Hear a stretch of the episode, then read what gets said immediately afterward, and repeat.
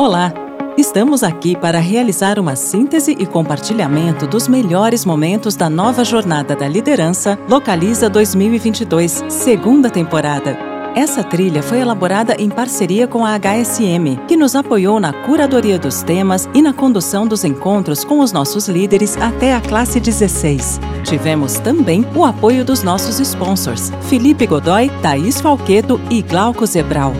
O nosso desafio, desde quando a ideia estava ainda embrionária, era criar uma trilha robusta, pocket e ao mesmo tempo disruptiva, e que fosse ao encontro das competências do líder localiza. Pois bem, muitos meses de pesquisa e desenvolvimento até chegarmos aos temas que foram trabalhados nessa jornada: visão de futuro e mindset exponencial, inovação e solução de problemas, ambidestria, cultura ágil e de experimentação, estratégia e criação de valor no segmento cliente.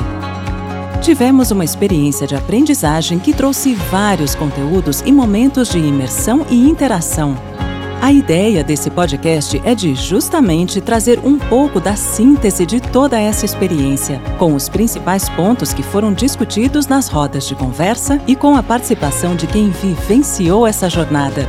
Nos próximos minutos, você ouvirá trechos de alguns dos momentos marcantes com a moderação do facilitador Rafael, da HSM, e dos nossos colegas líderes da Localiza.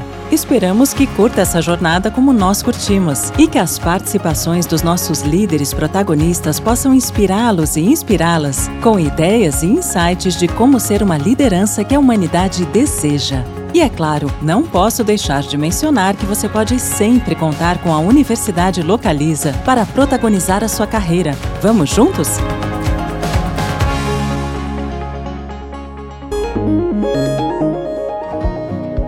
Na primeira parte do podcast, separamos os principais pontos discutidos sobre a importância de pensar o futuro do negócio localiza, a necessidade de se adotar uma postura ambidestra na liderança e em como podemos ser criativos e inovadores em pensar novas experiências e soluções para o cliente. Iniciamos com a fala de Leonardo, Amanda e Eugênio, que falam sobre a importância de entender os impactos da tecnologia no comportamento do consumidor e de como devemos adotar um olhar voltado para as disrupções para estarmos um passo à frente. Opa, uh, bom dia a todos, bom dia. Isso, uh, até quem fez essa colocação aí, uh, novas tecnologias mudando o comportamento do consumidor, né? Isso a gente, a gente sempre passava e olhava, ah, daqui a cinco anos que você vai ser, o que, que você fazia daqui a cinco, cinco anos atrás, há dois anos atrás, há um ano atrás, eu diria que é diário, né? Aprendi um, um, uma coisa que só existe em dois dias que tu não consegue fazer mais nada nessa vida, né? O ontem e o amanhã, então fazer o agora, né? E essas novas tecnologias fazem com que o comportamento do consumidor ele muda diário. Né? A mudança ela é diária, né? Antes a gente dizia assim, daqui a um ano vai ser todo diferente. Eu te diria que do mês, o mês ele é diferente, né? Nós trabalhamos na área comercial, a gente sabe que esse mês é um desafio e o mês, o mês que vem vai ser esse desafio e mais alguns outros que virão. E a tecnologia, principalmente a evolução da tecnologia, faz com que a gente esteja sempre numa constante transformação e aprendizado para que a gente possa sofrer menos ali na frente e conseguir entregar os resultados do hoje. Então, assim, eu acho que ficou implícito dentro do, do, do primeiro encontro a, a, questão do conceito mundo, mundo VUCA, é um, um, termo que tem sido usado muito, especialmente nesse momento agora de mudanças radicais, em que você se sente volátil, incerto, e, e, as coisas são muito complexas e tudo tem uma segunda visão. As coisas nunca foram tão ambíguas como são agora, entendeu? Então, assim, aquilo que você acreditava ontem, hoje, você já mudou totalmente a, a forma de ver, de acreditar. Eu acho que, que o maior desafio para a gente é entender de fato o mundo VUCA, que é uma entrada muito importante para esse encontro aqui, e, e, e entender é, é, é o que, que é volatilidade, é, qual, qual, é, qual o benefício da incerteza, porque a incerteza, no primeiro momento, ah, mostra um pouco de fragilidade, mas não é. A incerteza é justamente um crescimento que você tem, é, é, é vamos chamar de, de, culto. É, porque assim, ó, você, quando você tem certeza que você não tem certeza de nada, você se dá o luxo de aprender mais. É, é uma forma de ser humilde dentro de um mundo tão, tão incerto. Complexo, né? O mundo já era complexo e agora só, só fica mais complexo com o tempo. E, como eu falei, ambiguidade. Assim, é, é, coisas que eu não acreditava que eu acharia legal e coisas que eu falei assim, nossa, eu jamais pensaria como isso. Eu já falo, gente, como que eu não pensava dessa forma? E vice-versa, né? Então eu, eu, vou fazer só esse adendo aqui para o conceito mundo VUCA dentro desse, dessa discussão. É, vou complementar um pouco, eu acho que todos os. É, contínuo, né? Reflexão. Então, assim, a gente é, também colocou essa questão exponencial, que, tipo, talvez é o que mais assusta, às vezes, a primeiro, no primeiro ponto, quando a gente percebe, nu, isso já está acontecendo. Mas, ao mesmo tempo, é percebendo isso que a gente corre atrás de como que eu posso estar à frente desse nu já está acontecendo para. Ah, está acontecendo junto comigo. Tipo, eu também estou nessa, nessa curva. Experimentando, criando, né? É, construindo. Por isso que a, a visão de experimentação, gente, é importante, porque permite que você interaja com as transformações, né? É, tá acontecendo uma tendência, deixa eu entender essa tendência nova, esse comportamento novo. Vamos pensar um, uma maneira rápida e fácil para começar e, e, consistente, mas rápida e fácil, né? Um MVPzinho ali, né? Um, um mínimo produto viável para começar a experimentar, para a gente ser o protagonista, inclusive. Na sequência, Amanda, Kênia e Vitor trazem uma reflexão importante sobre a necessidade de olharmos as necessidades e a jornada de experiência do cliente para podermos pensar ideias e inovações que farão a diferença no futuro, especialmente quando adotamos uma visão de plataforma como modelo de negócios que é o Job to be Done. E aí, tipo, achei muito interessante porque fala um pouco, assim, dessa questão de, tipo, ah, tá tudo mudando. E aí dá aqueles exemplos meio batidos de Blockbuster e da Kodak, mas não é sobre a falência de uma empresa, é sobre entender que a gente continua assistindo filme, a gente continua tirando foto. Então, na verdade, mudou o como, mas o job to be done, não. E aí, como que a gente traz isso para a Localiza? Tipo assim, é aluguel de carro ou é mobilidade? O que, que é o job to be done que a Localiza traz? E aí, isso é legal da gente começar a refletir e, e, usar isso, né? Quem que é o cliente do futuro? Quem que é o job to be done que a gente preza? Aí tem a questão, ah, carros voadores, que eu dei até um exemplo no grupo. E aí eu acredito que carros voadores é um pouco como aquela frase do Ford, tipo, ah, se tivesse me perguntado algo, eu faria cavalos mais rápidos. Será que isso não, não é o carro voador? E na verdade tem algo que ainda não. que vai substituir o carro, mas que a gente eu... ainda não sabe o que, que é. A gente está dentro de uma companhia muito disruptiva, né? A minha área, por exemplo, é uma área completamente nova. A gente está é, é, indo para é, atuação e apoio junto às oficinas.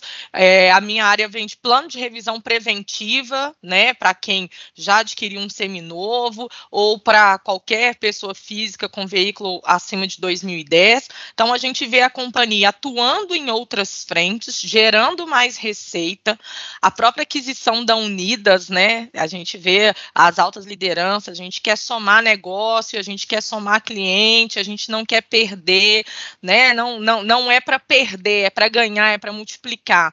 E a gente que está na ponta tem que acompanhar esse ritmo, né? Ou pelo menos tem que tentar e, e pensar fora da caixa e, e, e, e, pensar isso, de que forma que eu posso inovar no meu dia a dia com a minha equipe, para que eu possa acompanhar essa velocidade da companhia que eu tô, porque senão eu enferrujo, eu fico obsoleto e eu tô fora, eu não consigo caminhar na mesmo, no mesmo ritmo da, da minha organização. E o que você trouxe é importantíssimo, né? A gente tem que conseguir olhar.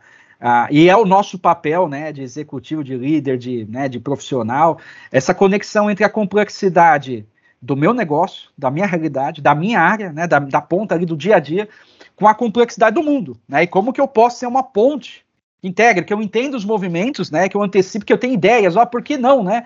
Lá que tem aqui uma forma de trazer inteligência artificial, um processo aqui que vai melhorar a interação com o cliente, já existe, tem uma startup, vamos chamar, tá atenado a isso, né, que existe esses movimentos para responder os desafios da complexidade que vocês estão ali na ponta, né, interagindo e nunca perder o contato com a ponta, né? Porque eu gostei muito que como começou hoje, né, o cliente, o impacto no cliente, a visão do cliente. Ele puxa, eu posso provocar novos hábitos, mas também eu tenho que acompanhar os novos hábitos que vão surgindo de forma emergente. Em quatro anos de Localiza, eu já passei por umas três empresas diferentes, né? E, e a minha área, a minha área é uma área, é uma área de suporte ali, então eu atendo toda a plataforma. E, e aí, uma coisa que, que eu vou vendo, vou tentando é, é, é virar esse mindset meu, do meu time e de todos os clientes, né? a maioria de vocês são meus clientes, ou são direto ou indiretamente, é o seguinte, é exatamente esse, esse olhar de plataforma, né? É convencer ao carinha lá do aluguel do carro que ele precisa fazer uma manutenção correta, porque quando o Slanson for vender, a gente vai gerar mais valor para o cliente e vai construir valor para a Localiza. É chegar para o cara que, para o meu fornecedor, que agora, inclusive, eu estou dentro de um fornecedor, é o seguinte, cara, eu preciso baixar o preço do amortecedor. Eu vou te dar o contato do Gernot, que tem uma, uma parceria com um fornecedor de amortecedor que vai te vender, você vai ganhar mais, vai me vender mais barato, o carro vai sair mais rápido e tudo vai ficar lindo. Né? É, é dar para a Quênia fornecedores que consigam receber um cliente que não é localiza, o carro dele não é localiza, e atenda o cara, é, gerando uma experiência que faça com que ele queira voltar, que ele desenvolva, e, e, aí a gente vai fazendo com que a plataforma se desenvolva como um todo. Né? E eu acho que é isso que é, que é mindset exponencial. É você sair do seu quadrado e, e olhar para o quadrado do, do, carinha que está do lado, e às vezes o carinha que está à frente do cara que está do lado e se colocar à, à disposição sobre a importância de pensarmos de forma ambidestra. Gernot, Tiago, Vitor e Kênia abordam a oportunidade de aplicarmos metodologias como o design thinking, tanto para elaborarmos o que é disruptivo, mas também para chegarmos a soluções que são simples, porém de grande impacto eu mega concordo com, com os teus argumentos, né?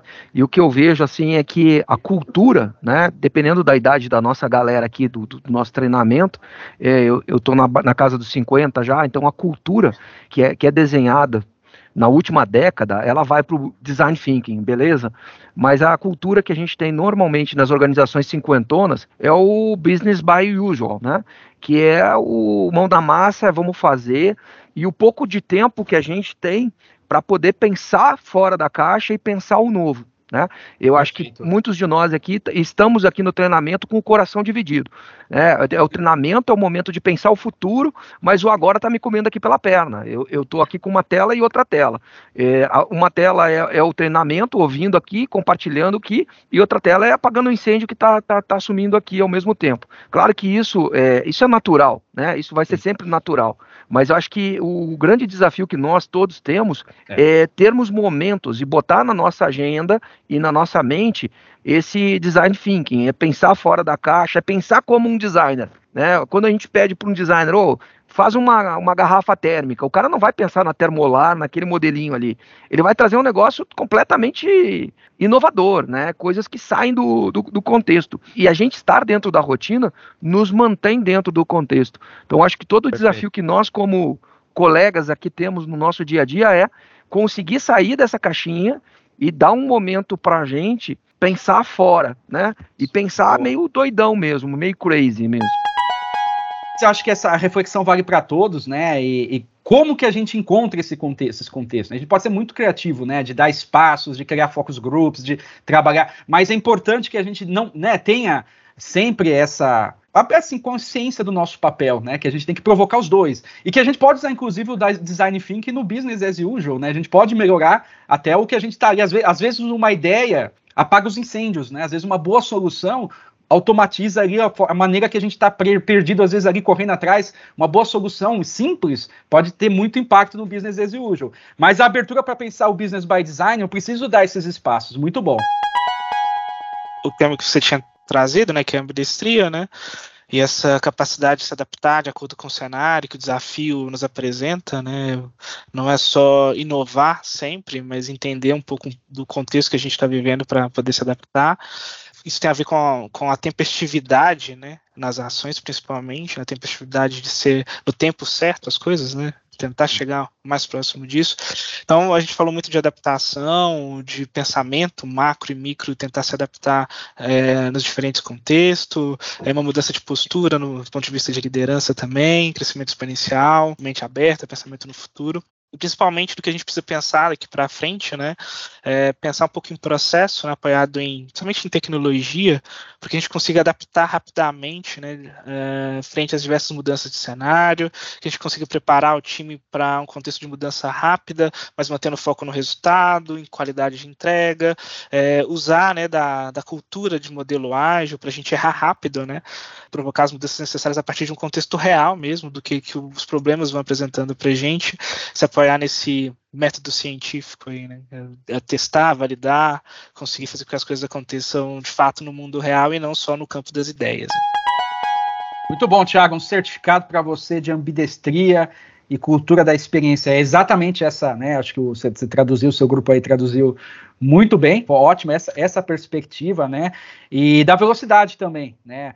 E, e, a gente conseguir ter o cuidado, né? Quando a gente fala muito de cultura de experiência, uh, um primeiro cuidado que a gente tem que tomar, que entendimento de cultura de experiência, né, e, e ágil, não é faz, sair, não é, é, é, fazer com consistência, né? E assim, esses momentos antes até de você ter a iniciativa, ter um momento antes de pensar, de refletir, de discutir com, com outras áreas, de aprofundar, né, de entender os cenários antes de ir para uma. Porque a, que a experiência, né, essas pequenas experiências, né, elas sejam bem pensadas, né, e o que sair dessas experiências é o que a gente fala, né, não foi bem um erro, né, foi um aprendizado. Porque a gente tinha um caminho, levou a gente, e esse caminho, esse aprendizado vai levar a gente para um outro caminho que vai, mas sempre com muita consciência e consistência.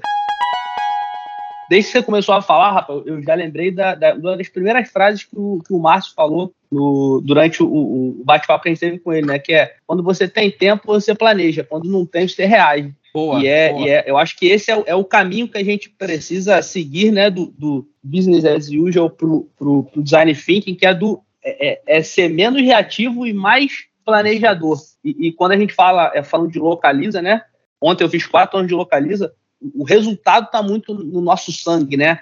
tudo para a gente é resultado. Até eu falo, não é só resultado, a gente quer bater recorde. Resultado a gente vai fazer. Isso aí eu não tenho dúvida, né? E, e aí a gente acaba indo para esse mundo, né? Que o Gernot falou. Cara, a gente sempre está numa reunião com a outra tela aberta, com o celular rodando aqui, e aí o cara está com o celular e o tablet. E, e eu acho que isso aí é, é um, é um mindset que eu, da, da última, da, do último bate-papo com o Márcio, eu já, já trouxe isso. Legal. E ao ponto de falar assim: ó, não, hora da reunião, hora da reunião, irmão. Desliga tudo, Boa. para, isso aqui faz parte, é isso aqui que vai fazer eu gerar mais resultado lá na frente. E aí, cara, concordo plenamente com o Gernot aí, e é, é preciso, a gente tem que, a gente enquanto liderança precisa mudar porque os nossos times vão atrás da gente por causa disso. Então, eu concordo super aí com a galera, Gernô, Vitor, é isso mesmo que a gente vive, mas eu penso também quando a gente fala de visão de futuro, de mindset exponencial, eu acho que a gente fica muito preocupado é, no grande, né, nas grandes ações, nas grandes ideias, naquilo que vai fazer uma grande diferença, e isso acaba nos limitando, impressionante, né, algo que, assim, é, é, você fica tão preocupado em fazer algo grandioso que, às vezes, a gente sai da simplicidade, né? De que forma que eu posso fazer isso de forma mais inteligente? É, é, eu, eu, tenho levado essa provocação muito para o meu dia a dia a partir desse momento aqui. Pô, mas é, eu estou fazendo isso errado tem uma maneira mais inteligente de fazer isso, com certeza.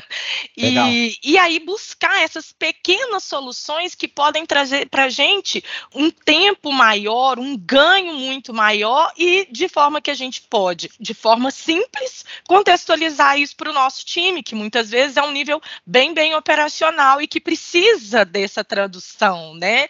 Precisa dessa contextualização do novo, do futuro, de como que a gente pode aplicar isso no nosso dia a dia e provocar essa sensação neles também. Não é fácil, o tempo nos consome, as metas são extremamente ousadas, mas eu acho que se a gente começar a pensar simples, né, não pequeno, simples, a gente pode ter grandes ganhos. Na segunda parte, aprofundamos na discussão em relação ao cliente, em sermos ágeis nas respostas e no endereçamento de novas soluções, e sobre a importância de cultivarmos habilidades como a empatia e a escuta ativa. Nessa primeira parte, Danilo, Júlia, Leonardo e Camila trazem a velocidade de resposta e a capacidade de solucionar os problemas que envolvem os clientes como grandes diferenciais do negócio. Tudo isso só é possível quando estamos dispostos a ouvir e entender as necessidades reais dos nossos clientes. A gente estava no desenvolvimento aqui com o grupo aqui, conversando bastante.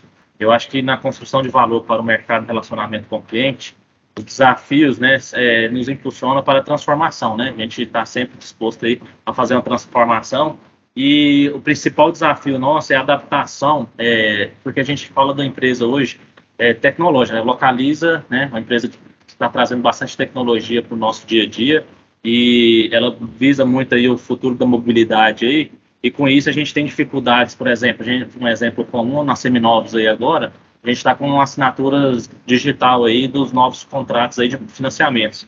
E a gente que vem de cidade pequena, até mesmo dos parceiros aí de, de loja de interior, a gente tem a dificuldade ali com aqueles clientes da geração X, né? Que é a geração mais antiga ali, para adaptação nesse novo cenário. é o grupo 6, você, né, Danilo? Que sim, sim. E com isso a gente tem um pouco de dificuldade até mesmo na confiança, credibilidade é, nessas novas ações aí e fazer com que essas pessoas entendam, né? É, que isso é benéfico para eles. Até mesmo o cliente que às vezes vai fazer um pagamento ali, não consegue fazer através do Pix, quer trazer o dinheiro na mão, tudo mais. De vez em quando aqui na loja chega um cara com uma mochila cheia de dinheiro aqui para a gente receber. É, o desafio que eu queria trazer aqui era de continuar, né, enquanto localiza, sendo amada pelo cliente, porque a gente fala que ganhar campeonato é fácil, mas difícil é manter ali no topo, né? E se a gente cruza os braços e entra numa zona de conforto, a concorrência chega, copia, e aí a gente não tem mais uh, um diferencial assim para fornecer ali para o mercado. E aí a solução, a prática, a ideia seria justamente olhando para esses serviços que a gente tem hoje, como que eu posso é, trazer inovação, né? Como que eu posso diversificar? Então, uh, eu faço parte do time de, de desenvolvimento de produtos de telemetria. Então, por que, que eu não posso entender o comportamento do meu cliente e trazer benefícios para ele se ele cuida do meu veículo, que é o meu principal ah, ativo? Por que, que eu não entro na jornada dele? Isso. Eu posso simplesmente entregar o carro e fechar o olho, tipo, não me preocupar mais mas eu posso me preocupar com o bem-estar físico dele, com a saúde. E se ele bater o carro, o que, que eu posso fazer? Será que eu posso chamar o socorro? Será que eu posso uh, ligar é, e relembrá-lo de como que ele tem que atuar, né? Se ele tem que entrar em contato com a localiza, porque é um momento de pânico, né? Imagina, você bateu o carro, putz, e agora? O que, eu faço? Você não vai lembrar das letrinhas que você assinou no contrato. Né? Será que eu acionei o seguro ou não, né? Será que eu tenho? É, exato. Nem lembra se assim, da, das tarifas que você puxou ali no contrato. Imagina se você tem que ligar para o localiza ou você leva para uma oficina. Então, isso são formas de você é, se manter no topo, né? É, e, e, ali e na questão da dor, ela, ela, ela também, ela, a, a dor, e aí eu, usei, usei fato mesmo, é, é a Fiat, é, é, é, no, na, na, época que eu trabalhava na concessionária Carro Zero, a Fiat era uma das, das, das, empresas que trazia uma tecnologia mais rápida, mais avançada, contrapartida, ela tinha o maior número de pós-venda, mas também ela era campeã em qualidade né, e insatisfação do cliente, né? O NPS deles era, né, era nota 10. Aí, mas por, como, como ele, como era um contraponto, né? Se eu tenho o maior número de pós-venda, né? E isso porque a, a, o tempo de resolução era muito rápido. E contrapartida, o contrapartida, então, ou seja, o nível de satisfação daquele cliente dava problema, dava, mas consertava rápido. Contra consertava. outras tinha menos problema de qualidade, contrapartida não conseguia resolver. Isso, do relacionamento com o cliente, porque eu acho que assim, é, com essa multidão, né, de essa turbilhão de informações para nós, o conhecimento, o aprofundamento, né, em tudo que for possível para a gente passar de forma mais branda, se relacionar com o cliente, eu acho que vai ser um, um ponto muito desafiador e muito importante, que a gente vai ter que ser ágil, e com empatia, né? Nós vamos ter que trabalhar então, nossa Vocês que trouxeram agilidade com empatia, gostei muito, até separado. Exatamente. Aqui. né? E ter a atividade, né? Porque hoje é todo mundo muito assim, rápido, quer muita tecnologia, muita rapidez, muita fluidez, e acaba que nós vamos precisar ter aquele gapzinho para poder trabalhar o cliente, para ter essa atratividade, né? Que ele venha até nós com agilidade, empatia e fazer um diferencial para que não seja tudo meio que robótico. E eu acho que, assim, os, um dos principais desafios, né, relacionado ao, ao, cliente seria esse, e dos processos, a unificação do sistema, que hoje que eu acho que é uma dor de todos aí, é a questão de a tecnologia é tanta, ou o crescimento, a evolução é tanto, que hoje na Localiza, acho que é um dos principais desafios nossos na gestão é 53 BIs que eu tenho que achar o caminho dele para poder fazer o, o é levantamento é e repasse para a equipe. Então, talvez uma unificação ali, Imagina... ou um caminho só para tantas informações, né? Para finalizarmos essa parte, Eugênio e Samuel provocam a necessidade de considerarmos também o cliente interno como alvo de nossas inovações e soluções. É, o, meu, o nosso diretor fala o seguinte: nós somos nós estamos construindo o futuro da mobilidade sustentável. Então, se amanhã a mobilidade for skate, nós vamos vender skate aqui na Seminovos. Se for é, é, patinete, nós vamos vender patinete. Se for drone, a gente vai vender drone. O, o que nós vamos fazer é protagonizar esse cenário, sempre, né? Muito Só que assim, bom. o nosso grupo, ele, ele, ele viu que muita gente estava tratando diretamente o produto e o serviço, a gente quis dar uma, uma, uma viajada no cliente interno e externo também, porque a gente olhou muito para o cliente interno, entendeu? E nós estamos vendo um momento agora de mudança muito grande dessa nova localiza, em que ficaram alguns gaps e a gente falou bem assim, por que não falar disso, né? Porque as mudanças vão vir é, em plena ela de comunicação, onde a, a, comunicação é a diferença, e a gente falou isso também, que comunicação não é o que o, o Rafael está falando com a gente, é o que eu estou entendendo o que ele está falando, né? Nós temos é, é, condições eruditas diferentes, né? É, é, é, ele vem de um cenário, vem de outro, e sim, pode ser talvez, talvez é com certeza, e a gente falava sobre isso. Então nós falamos sobre a cultura localiza no cliente interno, a importância dessa cultura para o negócio trazer para a gente essa, essa, essa saúde emocional que traz hoje. Falamos um pouquinho sobre essa nova localiza, como que tirou todo mundo da zona de conforto, no sentido de o que, que vai acontecer comigo agora? Como é que vai ser? Como é que não vai ser? Entendeu? Porque na Seminovos é um pouco mais desenhado o cenário, porque Taylor falava, nós somos o que nós produzimos, então eu sou o que eu produzo. Se o meu contrato de gestão está em dia, se a minha produção está em dia, então eu estou no cenário menos desafiador, porque quem não está entregando, só que ao mesmo tempo fico para casa de manter a produção, manter os indicadores. Quem não está performando já fica com, com a, aquela luzinha amarela, então ou eu performo ou alguém que performa vai entrar no meu lugar. E eu estou sendo honesto porque eu estou levando em consideração que só tem pessoas conseguem entender isso sem achar, ah, é ameaça. Não é, é, um, é uma realidade. É um ambiente, é um ambiente seguro para a gente conversar. Sim, gente, sim. Que... Inclusive, um dos nossos valores, como a Aline falou, é não se calar quando se deve falar. Então, o momento de falar é esse, justamente, né? É, então, assim, a gente falou sobre essa, essa, condição que a Localiza tem hoje de cuidar da saúde emocional do, do, do colaborador. O crescimento vai vir, veio, né, e vai aumentar, vai aumentar, vai aumentar. Então, esse, esse exercício em manter esse esforço em cuidar do colaborador. A, a, a gente falou sobre é, como que nós nos preocupamos com o nosso próximo. Está tão arraigado no nosso DNA que eu quero saber se o meu vendedor chegou com cara fechada, já sento com ele perguntando o que, que aconteceu, o que, que eu posso, como que eu posso ajudar. Imagino que em todos sejam assim também. E, e, e não perder essa característica do nosso DNA sabe? Que, que é nos preocupar com o próximo. Isso é tão forte, tão latente, que quando eu chego na minha casa, se eu ligo para um parente, meu cunhado não está muito bem, eu quero saber por que ele não está bem, eu quero ajudar. Então, isso já, já nos torna ser humanos melhores, além de profissionais melhores. Uma coisa que é uma dor que nós vimos de ambas as áreas, eu acho que é a consolidação da tecnologia interna. A gente ainda tem hoje, e principalmente agora com a fusão, o desafio foi maior ainda, tiramos todos os colaboradores da zona de conforto e a própria empresa da zona de conforto, né, porque mudou o modo operante, e mas a gente ainda peca muito com os nossos sistemas internos. Então, eu não consigo gerenciar fornecedor usando o Spock. Aí a gente tem pessoas da Mobset que não conseguem gerenciar é, a quilometragem do veículo com uma telemetria, porque não é confiável, entendeu? E a gente fica ainda é, como se a gente tivesse como no tempo das cavernas, utilizando o Excel para tudo, utilizando o Excel para controlar é, informações que não deveria ser por Excel, deveria ser no mínimo um sistema do porte da empresa qual nós trabalhamos. E mais ainda, eu acho que, que é um ponto de suma importância, a integração desses sistemas. Estou vendo o Eugênio aí com o fundo da Seminovos e o crachá da Seminovos. Eu sou da preparação de venda. Então, o meu carro que eu produzo, o meu controle é diferente do do Eugênio. A visão do carro que o Eugênio tem é diferente do meu. Então, às vezes, fica numa, numa briga de acusação, tipo, oh, você tá vendo uma coisa, eu tô vendo outra. Você tá tentando controlar uma coisa e o, o fulano não consegue ver. Então, é, essa integração, principalmente pelo porte da companhia, eu acho que já passou do momento, sabe, da gente falar mais sério sobre isso e botar esse negócio para acontecer.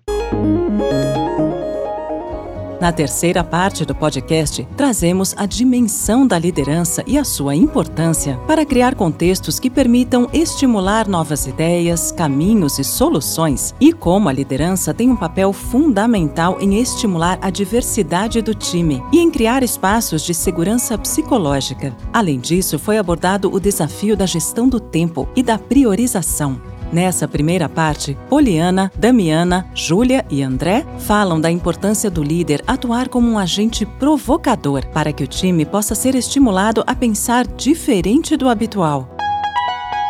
Então é o líder, o líder ser um agente provocador, porque sabemos que às vezes a gente precisa mesmo provocar, instigar e trazer o liderado para o dinamismo, para as atitudes, para o pro protagonismo, né? A questão da ambidestria, que é algo que está bem latente, que tem saído muito, pensamento disruptivo, é, para que a gente tenha ali muito otimismo com relação às mudanças, ter o otimismo em frente às mudanças, principalmente no cenário atual que a localização está vivendo. Então, a gente precisa ter um otimismo a tudo que está vindo, pensar. Até o meu, o meu, líder aqui fala muito sobre ver o, o, copo sempre meio cheio e não pensar no copo meio vazio, para que a gente consiga ter, ter uma consciência melhor das coisas, avaliar e analisar muito bem as tendências, o que, que tá, está por vir para que a gente te, é, fique mais preparado para isso, né? Trabalhar com foco na resolução do problema e não no problema, e abraçar o problema da melhor forma para que a gente consiga realmente resolvê-lo. E o famoso errar rápido não ter medo de errar e errar rápido, para que a gente também possa corrigir rápido, né? E com e, isso e, traz... e aprender rápido, né, com erro. E que... aprender, exatamente. E com isso traz para a gente o pensar diferente, que é a experimentação, é a gente saber descentralizar, delegar. O líder tem uma Maria de sempre achar que na mão dele é o que vai ser melhor e mais rápido, e a gente precisa descentralizar e dar mais autonomia para o liderado. É muito importante isso, até para desenvolvimento a escutativa, porque falta também, eu acredito em muitos líderes ter escutativa para que o liderado ele sinta essa liberdade, ele sinta essa, essa oportunidade de trabalhar, reconhecimento, a adaptabilidade, muito importante, e que a gente, se, né, que todos sejamos líderes aí que saibam inspirar e empoderar os seus liderados.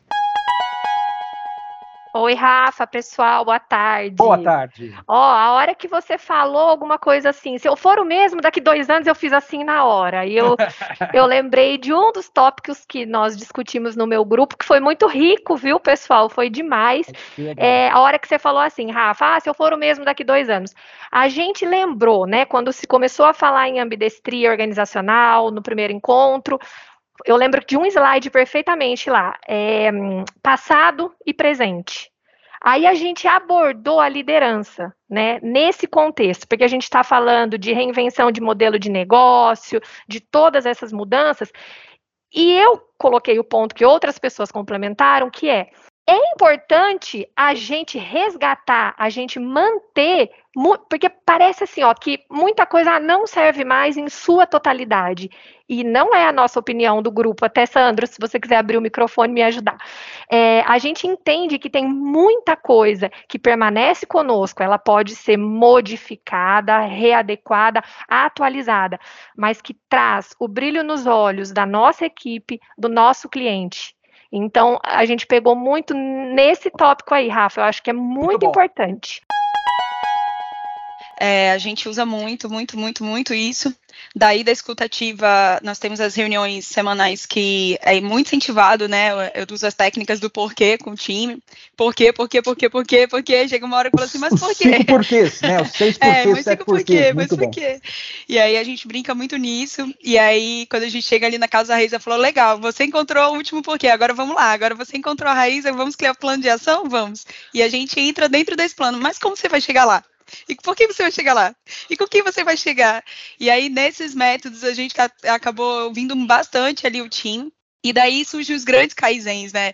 Nós tivemos um kaizen de dentro da nossa filial que passou e hoje é, a gente começou ali com uma ideia pequena, tentando estruturar cada vez mais, virou uma ideia de, via tamanho de distrito, depois virou uma ideia tamanho de divisão, e aí criaram-se várias outras formas para que essa ideia se tornasse a nível nacional de forma clara e segura e depois passaram é, para o mobile aí o acompanhamento, né? Então achei fantástico e, e aí daí sai os grandes kaizens é o que a empresa mais estimula, né? É isso é essa essa a escutativa do nosso time, eles se sentirem confortáveis de estar com a gente, de estar é, perto é, ainda mais eu acompanho três, três agências em pontos diferentes, então eu tenho que estar com a escutativa a todo momento, porque eles estão na ponta, eles estão acompanhando, eles estão ouvindo, eles estão vivenciando. É e a cada minutinho que a gente para ali com eles é uma, é uma ideia, é uma vivência, é uma renovação, é uma inovação também.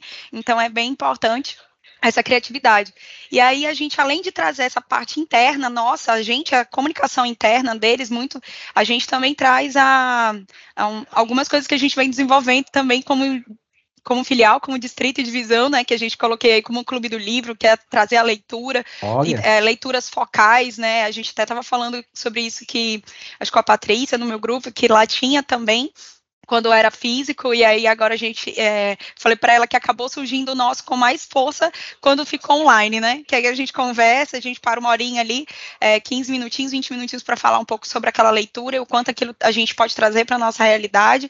E o benchmark, nossa, foi assim inovador, a gente, trazendo pessoas focais de outras empresas que trabalham Olha dentro só. do que a gente faz, e aí também trazendo essa essa não só técnicas em vendas, mas a parte de gestão, tratativas com o time, é, reconhecimentos, então foi uma coisa que eu peguei muito, foi os reconhecimentos dentro dos benchmarks, achei super fantásticas as ideias que eles criaram, a maioria já trabalhava dentro dos indicadores que a gente também trabalha, nos caminhos que a gente já faz, e aí eu achei legal trazer a parte de gente, então é bem interessante, são são ali minutinhos que a gente guarda ali numa agenda né, certinha, como o Victor falou, se a gente organiza ali nossa rotina, o volume é grande, a rotina é pesada, mas se a gente se organizar direitinho, sai boas ideias e bons resultados aqui no grupo 6 a gente discutiu, né, e que tem que dar a abertura para todo mundo aqui para as ideias, né? Aqui a gente sempre faz uma reunião, normalmente a gente faz uma vez por semana e traz essas ideias. Uma das ideias que foram bacanas aqui, que saiu dos, dos vendedores, eu levei para o regional, acabou virando para toda a Seminovos, né? É, a Nomovida tinha feito uma, uma, um acordo junto com a Uber e tinha distribuído cupom bônus para os motoristas de aplicativo da Uber. E aí a gente não conseguia fazer com a Uber, porque já estava fechado com a Movida, e a gente levou uma ideia, falou, ah, por que, que a gente não faz um marketing e abre toda, para todos os motoristas de aplicativo, a gente não seleciona só o Uber, né, vai para o 99, para o InDriver, diferente de outros aplicativos que tem aí, e aí a gente distribui isso daí para os nossos clientes, através da internet, através do WhatsApp, e funcionou, por um tempo aí a gente teve aí essa, esse desconto diferenciado para motores de aplicativo de uma ideia que surgiu num, num bate-papo, numa, numa reuniãozinha aqui. Nessa parte, Juliana, Raquel, Luciana, Rúbia e Marta abordam o tema da segurança psicológica e de como ela é essencial para que se tenha uma equipe aberta para trazer ideias e experimentar novos caminhos quais são as formas da gente conseguir efetivamente criar um ambiente seguro, né? Então, um ambiente que tenha realmente essa segurança psicológica para as pessoas se posicionarem, para as pessoas serem vulneráveis, né? E como que a gente vai fazer isso? Porque acho que está bem claro, né, que a gente precisa disso, mas a gente sabe que esse é um desafio gigantesco, que às vezes não basta você falar, né, ah, não, tudo bem, pode me contar, vamos fazer um para um, vamos entender o que, que a gente pode melhorar e tal. Então a gente sabe que nem sempre isso é suficiente, né? Então a gente discutiu bastante disso. Como que a gente Legal. vai fazer isso? A gente tem, né, algumas respostas, mas acho que é um desafio constante assim para qualquer líder.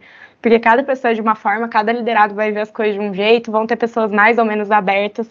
Então, sentir também todo esse ambiente e ver como se posicionar frente a isso para conseguir criar esse espaço é desafiador.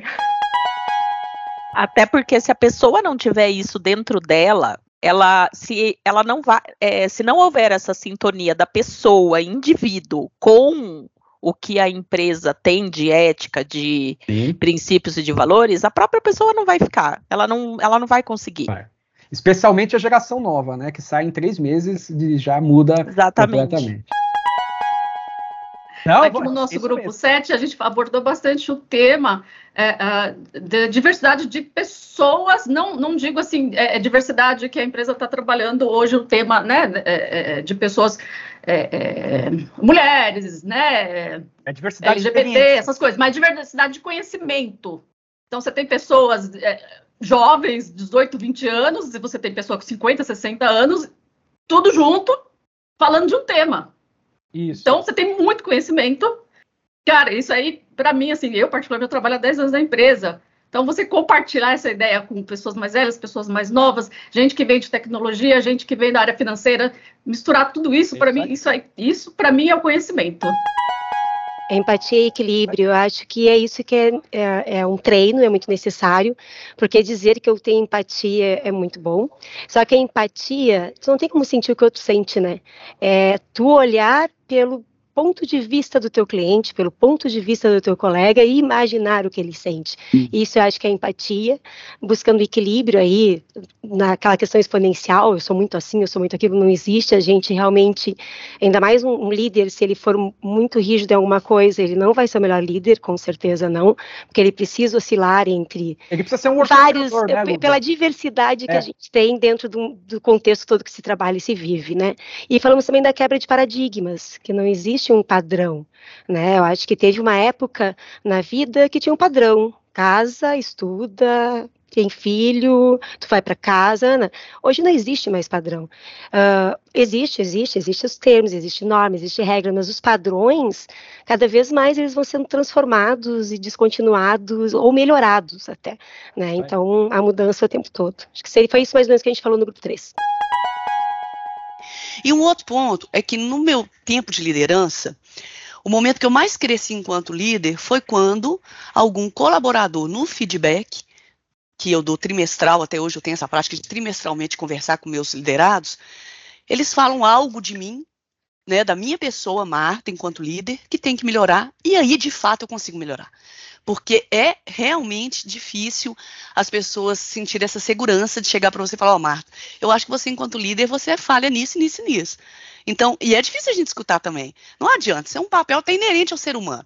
É difícil você falar e é difícil você escutar. Porém, dependendo da sua maturidade, você já consegue interna é, internalizar aquilo e fazer uma proposta de, de, de, mudança e de melhoria.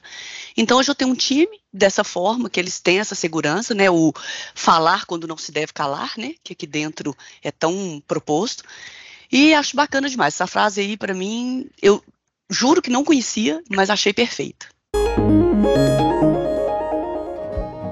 Finalizamos o podcast com um último tema, que envolve o desafio da gestão do tempo, da priorização e da necessidade de ter momentos dedicados ao ócio criativo. Nela comentam Caroline, Vitor, Luciano, Guilherme e Mário. Legal. Eu acho que para a gente, para o nosso grupo, o principal problema causador foi o volume da operação mesmo. Volume? E não é nem volume no sentido de que nós temos que reduzir o volume, é o, a habilidade de saber priorizar e, e, e, enfim, entender que o volume, a rotina, ela vai sempre existir isso. E se você seguir essa roda aí constante, você vai sempre seguindo e vai sempre ser ali um robozinho atuando na, na sua operação. Vamos ficar refém, né, dos incêndios ali, das coisas, né, do... É isso, isso da, da rotina, a gente, de boas práticas, a gente pensou coisas no sentido de, da gente mesmo, acho que como líder, guardar espaços na agenda para fazer nada, né? Isso, isso é, é a típica reunião você e você mesmo, acho que precisa, às vezes a gente não faz isso. É um outro ponto que a gente comentou, que até a Patrícia falou que tem na área dela também, é trazer projetos para que o time também pense fora da curva. Né? Então, fala, cara, o que, que vocês acham que a gente pode melhorar, incentivar o time ali a também parar um momento e pensar? Acho que no geral é, é isso. Gostei muito de quando você falou do volume, já falou, opa, mas esse volume tem a ver com, com priorização. Isso lembra a gente do, do método do Pareto, né? Não sei se é tão Isso, comum a é. todos, mas é uma coisa que a gente esquece, às vezes, de aplicar. E lembrar o seguinte, né? Às vezes a gente quer priorizar tudo e a gente não prioriza nada. E aí fica é. naquele círculo de sacrifício. Outro ponto também, aí, um, já um certificado aí para o grupo, né? De ócio criativo. É, gente, é extremamente necessário a gente também ter os nossos momentos de gerar ideias, de gerar momentos com o time, de pensar diferente. Isso também é trabalho. Isso é trabalho. Sim. A gente pensa que trabalho é só metralhar o teclado ali, ficar na frente ali, se matar. Não, trabalho é pensar como que a gente pode fazer coisas diferentes, porque talvez daí, inclusive, né, muitas vezes vem daí os grandes saltos que a gente tem de produtividade, de pensar como fazer diferente, de autom automatizar alguma coisa que a gente está fazendo, ou, ou, deixar de fazer algo. Então, muito bom, Carolina, assim, excelente, excelente. Coloquei algumas coisas aqui, né? Tem algumas, é, é, algumas dificuldades que, que, que, a gente viu. Uma é essa questão do, do, do volume né, de, de, de coisas. A gente estava até falando que é, é, é, o Abel dizia que é trocar o, a roda do carro com o pneu andando. E no nosso caso é uma carreta com 14 Mas... carros em cima para que vai passar num monte de lugar para ser entregue e, e, e, às vezes é isso que a gente tem que fazer.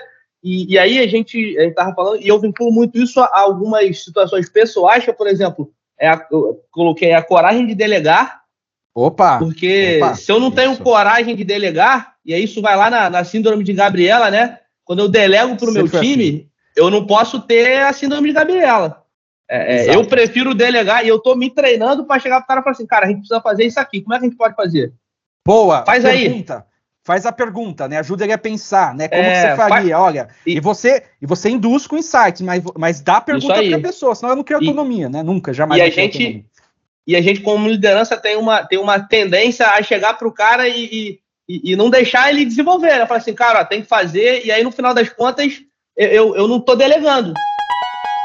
Eu confesso que quando eu ouvi esta frase, eu não consegui associar na minha rotina, que é um pouco do que o Vitor trouxe. É, mas também porque a gente cria na cabeça que o ócio criativo é algo que leve duas horas. Você precisa parar duas, três, cinco horas para poder ter ócio. Não.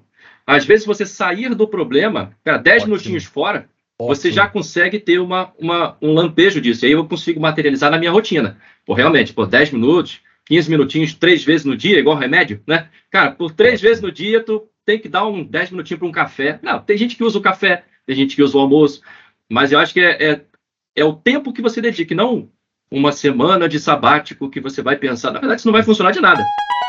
Eu acho que você provocar, um, fazer um questionamento ao invés de. O teu time, né? Você fazer Sim. um questionamento ao invés de, de, dar a resposta pronta, faz com que isso ele aí. pense, faz com que ele tem a criatividade para gerar uma solução. E às vezes aquela solução que ele vai chegar e vai trazer para você é diferente daquilo que você ia responder para ele. E daí vão surgindo coisas novas, e daí vão surgindo novos caminhos, novas soluções, e a, e a evolução vai vindo e as inovações vão acontecendo.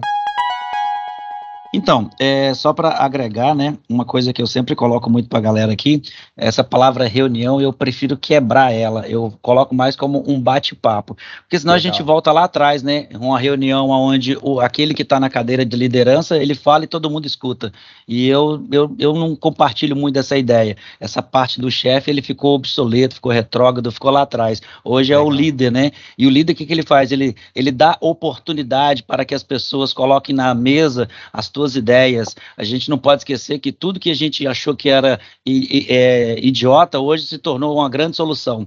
Então, eu sempre falo com a minha galera assim: a gente está aqui para trocar ideia. O que é óbvio para mim pode não ser óbvio para você. E às vezes, do mesma situação, eu até brinco muito, é como um mouse, né? Eu coloco assim: o que eu estou vendo de um lado, você não está vendo, e o que você está vendo, não. Mas o mouse é o mesmo. Então, são pontos de vista diferentes da mesma situação. E quando você abre isso para a tua equipe, você dá para ele, ele, ele começa a se sentir também importante, ele é importante, né? Então ele não pode esquecer dessa importância que ele tem, num geral, e, e a oportunidade de é, trazer a percepção dele, agregando com a, a minha ideia junto a dele.